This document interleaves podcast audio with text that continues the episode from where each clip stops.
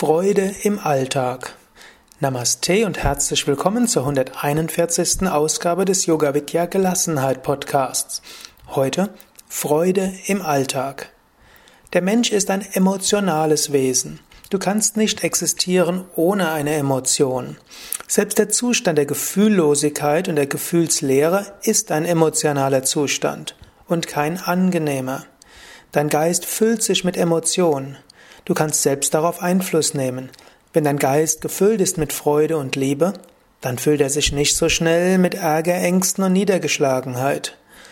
Auch wenn durch das angeborene und der Kindheit verfestigte Temperament auch ein gewisses Niveau an Freudeempfinden vorgegeben ist, kannst du einiges tun, um Freude im Alltag zu empfinden. Und Freude ist sicher eine gute Grundstimmung für eine Gelassenheit. Gelassenheit ist ja auch nicht ein neutraler Zustand. Gelassenheit ist ein freudevoller Zustand. Ich werde in den nächsten Podcast-Ausgaben einige Tipps geben für Freude im Alltag. Damit beginnt letztlich eine neue Serie dieses Gelassenheit-Podcasts, ein besonders schöner Teil, nämlich Freude. Und bis zum nächsten Mal kannst du dich selbst fragen, wie kann ich Freude empfinden? Du kannst dich fragen, was gibt dir Freude? Auch das ist schon eine wichtige Übung. Was gibt mir Freude? Worüber kann ich mich freuen? Daher frage dich heute und die nächsten Tage immer wieder, was von dem, was ich jetzt wahrnehmen kann, kann mir Freude geben? Wie könnte ich jetzt und in diesem Moment Freude empfinden? Was müsste ich tun, um jetzt freudevoll zu sein?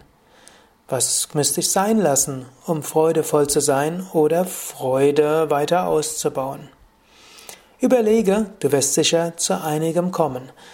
Denke daran, der Mensch, die Natur mag kein Vakuum.